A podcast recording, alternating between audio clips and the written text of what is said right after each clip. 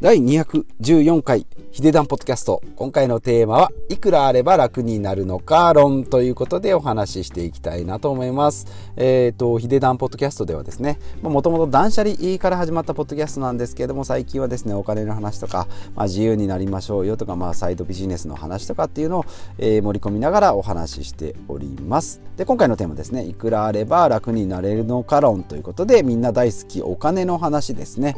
えー、まあ、まず結論ですね私が思い描く結論としては、まあえーと、答えとしてはいくらあっても楽になれないということですね。えー、なんだよって思うかもしれないですが、まあ、楽になるのはお金ではなくて、まあ、稼ぐ力だったり、まあ、極論ですねもう今のままでも十分楽になれますよって、まあ、精神論になるかもしれないんですけども、まあ、そういったことでですね、まあ、お金の話をしていきたいなと思います、まあ、人生100年時代と言われてですね、まあ、例えば年金の2000万円問題とかってですね、えー、まあ65歳を迎えて、まあ、迎える前からでもですねででもですね私のように40代のサラリーマンでもこのままサラリーマンとしてやってって大丈夫とかですね年金どうせもらえないんじゃないのとかですね、まあ、終身雇用ももう崩壊したしとかですね、まあ、若者はですね、まあ、年金には頼らずに、まあ、どんどんどんどんこう海外に出たりとか、まあ、人口も減るしでなんかこう少子高齢化なんかこうあるしってまあなんか嫌なことばっかりだねって思うかもしれないんですけどもじゃあまあまあ、自分に立ち返ってですねじゃあ何をすればいいのかということで、まあ、私もやったですね、まあ、今いくらの収入があって、まあ、収入っていうのは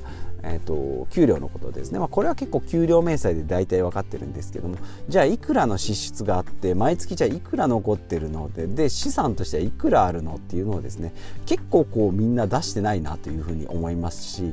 あの例えば会社でですねなんか年収いくらとかっていう話もできないですし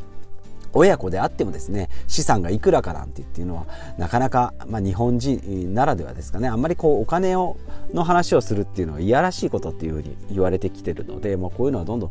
えー、どんどんというか全然してこなかったっていうのがあるのでなかなかお話ができない。ただですね昨今このお金についての教育っていうのが、まあ、見直されてるというか、まあ、学校ではもちろんそんなのはできないですけども YouTube とかですねいろんな書籍とか出てます。金持ち父さん貧乏父さんもそうですしねファイヤーの本とかもそうですし、まあ、お金があれば時間の自由ができますし自分の時間を自分のために使うことができる、まあ、自分の人生を自分で生きるっていうですね、まあ、すごく当たり前のようなことなんですけども、まあ、これがですね手に入れることができるっていうことで、まあ、見直しをされているので、えー、こういった教育系の YouTube っていうのが非常に盛り上がってるんじゃないかなというふうに、えー、思っております。まあ、見えないものっていうのはですね、まあ、人間恐怖を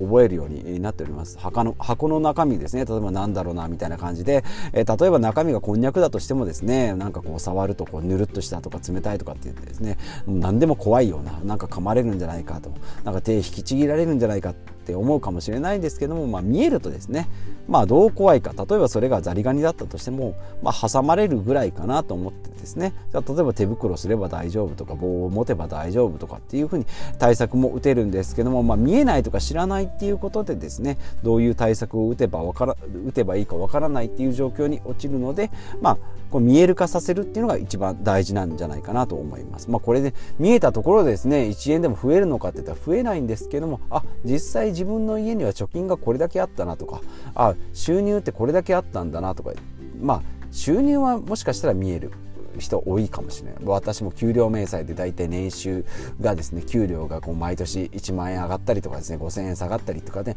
いうのは見てるんですけどじゃあ実際支出はと。例えば100万円もらってたとしても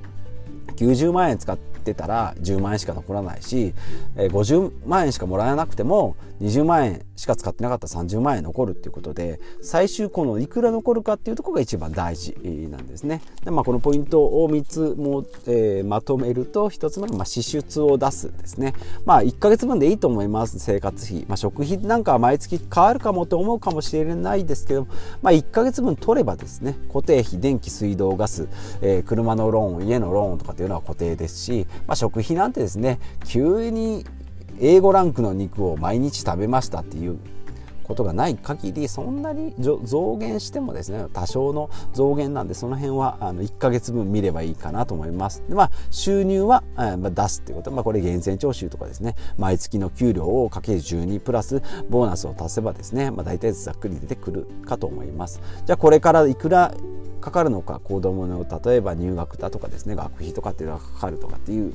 ものとかですね例えば月5万円ずつ貯まるんであれば年間60万で10年で600万貯まるよ。じゃあこれがもう倍にすれば1200万貯まるね。っていうふうになればですね毎日の節約っていうのも効果的に見えてくるんじゃないかなと、まあ、これを考えるだけでもですね月々の暮らしの見え方あやっぱちょっと贅沢してたなとかちょっとこう切り詰めすぎなんじゃないのっていうのが見えてくるっていうのが、えー、大きな変化なんじゃないかなというふうに思います。うん、で、えーとまあ、今の仕事もですね今休みなしで働いてるけどこの働き方で大丈夫っていうふうに見えてくるんですよね。年収が例えば今700万あるんだったらちょっと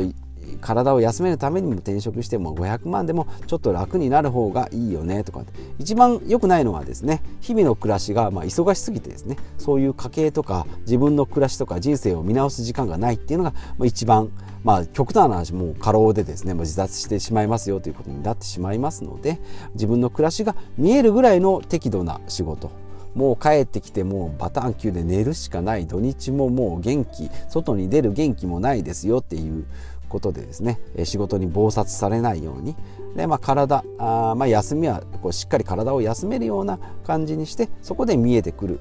ことがありますので、まあ、お金、えの話と言いながらですねやっぱり人生の話自分の体の話であったりですね、えー、自分の人生について、まあ、もう一回こう考え直すいい機会になるんじゃないかなというふうに、え思います。で最終まとめですけれども、まあ、基本生活の基本をですねしっかり作っておけば、まあ、その他は少々適当でも大丈夫ですよ一回固定費見ればですね多少こうマックにマックで、えー、ハンバーガー食べようかモスでハンバーガー食べようがファーストキッチンでハンバーガー食べようがですね。ハンバーガーばっかりですけども、えー、まあ普段の生活がですね、えー、基本ができていればその他は少々、まあ、朝起きなくてもですね、えー、いいんじゃないかなというふうに思いますので、えー、今回ですねいくら、えー、あれば楽になれるのかっていうことでですねもう明快な答えは出ませんでしたけれども、まあ、いくらあっても結局楽にはなれないしいくらもなくても今でも楽になる方法はいくらでもありますよっていうことですね。